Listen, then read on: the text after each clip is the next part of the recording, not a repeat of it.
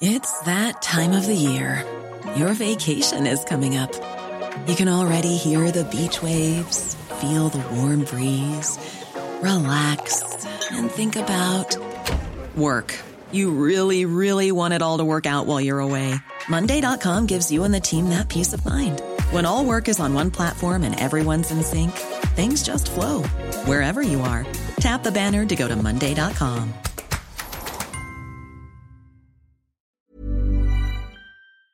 Saludo ahora en la línea telefónica de Cámara de Origen a la diputada federal del PRI, diputada del Estado de México, Ana Lilia Herrera. ¿Qué tal, diputada? ¿Cómo está? ¿Qué tal? Muy buenas tardes. Gracias por tomarnos esta llamada, diputada. La vimos en un mensaje en sus redes sociales manifestando su preocupación eh, por estas modificaciones a la ley del impuesto sobre eh, retención que pretende quitar recepción a donantes. ¿Qué hay de esto, diputada? Pues mira, muy preocupante lo que está queriendo aprobar, pues como acostumbra, con prisas y sin moverle ni una coma, la mayoría en la Cámara de Diputados, es topar el porcentaje de donaciones que una persona física puede realizar. Y esto, sin duda, se va a, a, reflejar en menos asistencia social en México. Yo primero eh, tendría que reconocer que las organizaciones de la sociedad civil llegan a donde no llegan los gobiernos, ni municipales, ni estatales, ni el federal. Que además, el cada peso que reciben, pues se convierte en ocho pesos adicionales cuando llegan en apoyos en asesorías, en programas a la sociedad, a la, a la sociedad en general. Uh -huh. Entonces, me parece que la mayoría no ha dimensionado el perverso efecto dominó que va a generar. Uh -huh. Menos asistencia social, menos empleos, porque el 25% de eh, los empleos que generan eh, las organizaciones de la sociedad civil son formales, el 75% pues es eh, justamente una labor altruista y voluntaria. Sí.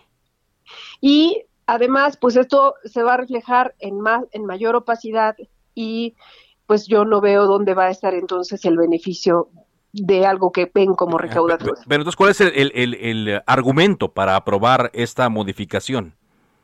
Bueno, el de siempre. El de siempre, nunca tienen pruebas.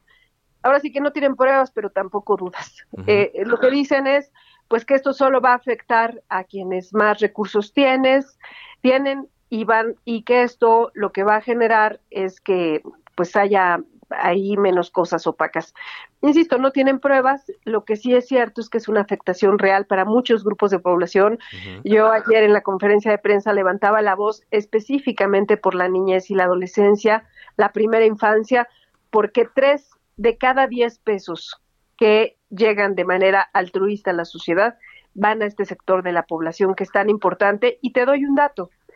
Eh, los menores de 18 años en el país representan un 38% de la población. Bueno, en el presupuesto de egresos para el siguiente año, en el rubro de programas sociales, para el gobierno federal solo merecen un 10% del de, eh, presupuesto asignado. Uh -huh. Entonces, me parece pues que le estamos quedando a deber a la sociedad y que pues ahora sí que si no les van a dar, que no les quiten. Que no les quiten. ¿Qué es esto? ¿Es un mensaje, otro mensaje a la sociedad civil? A ver, por supuesto, que esa es la otra gran arista, ¿no? Yo creo que es este temor que tiene el gobierno federal, Morena, sus aliados, a la organización de la sociedad. A mí me parece un atentado contra la capacidad de movilización social, contra la solidaridad del pueblo mexicano y de una cultura filantrópica que deberíamos todos promover, que debe crecer y no desaparecer. Y pues ahí está el mensaje muy claro otra vez. Eh, ahora, diputada, estoy platicando con la diputada del PRI, diputada mexiquense Ana Lilia Herrera. ¿Qué podría pasar en caso de que se apruebe esta modificación ya ante el Pleno de la Cámara de Diputados? ¿Qué podría pasar con estas asociaciones? Pues lo que va a pasar es que van a desaparecer. Ya la pandemia ha traído graves afectaciones y lo que va a ocurrir es que sencillamente van a desaparecer. Hay que recordar que al inicio de esta administración se desaparecieron muchos fondos federales que justamente buscaban apoyar el trabajo que hacen estas organizaciones.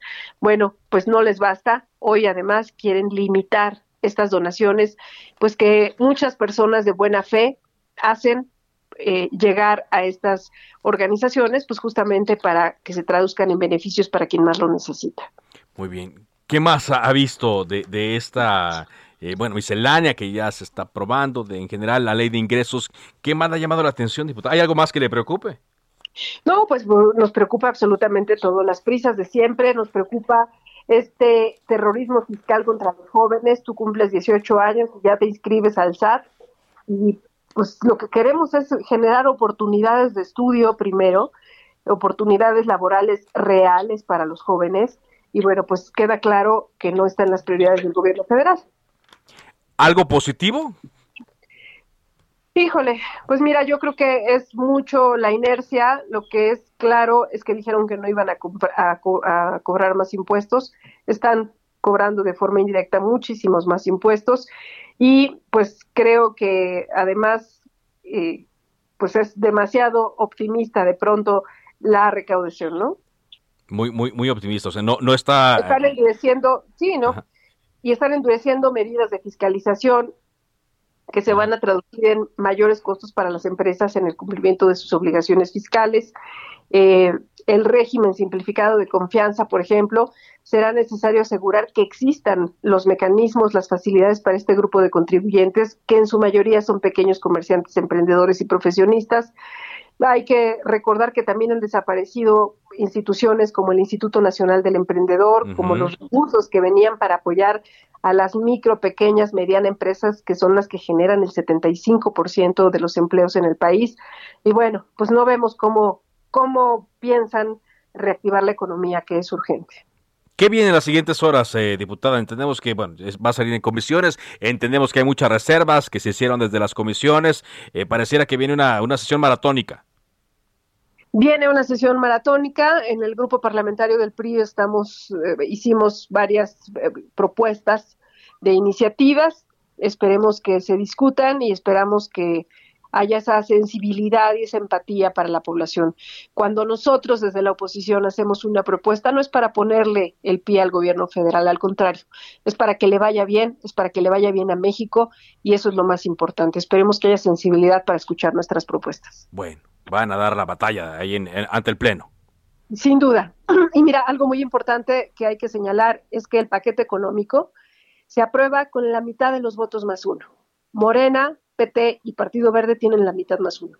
Sin embargo, eso no nos exime de dar la batalla que nos corresponde. Nosotros representamos a mucha gente. Agradezco mucho que esté eh, esta tarde con nosotros. Muchas gracias, diputada. Gracias, buenas tardes.